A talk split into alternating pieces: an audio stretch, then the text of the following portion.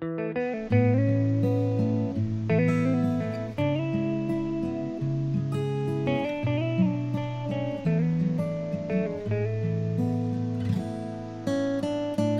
谢收听，在夜深人静温暖你，我是圈圈。会想制作这个 podcast 频道，主要原因是因为我自己也是一个常常会陷入在某种内心的泥沼，在里面迂回许久的人。也很庆幸，在每次最后的最后，我都能勇敢站起来。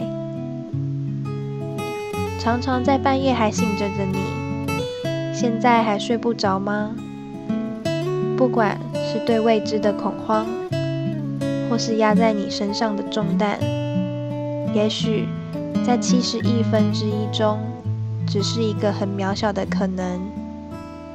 但我也希望能透过我的声音，传递这份温暖，给正需要的你。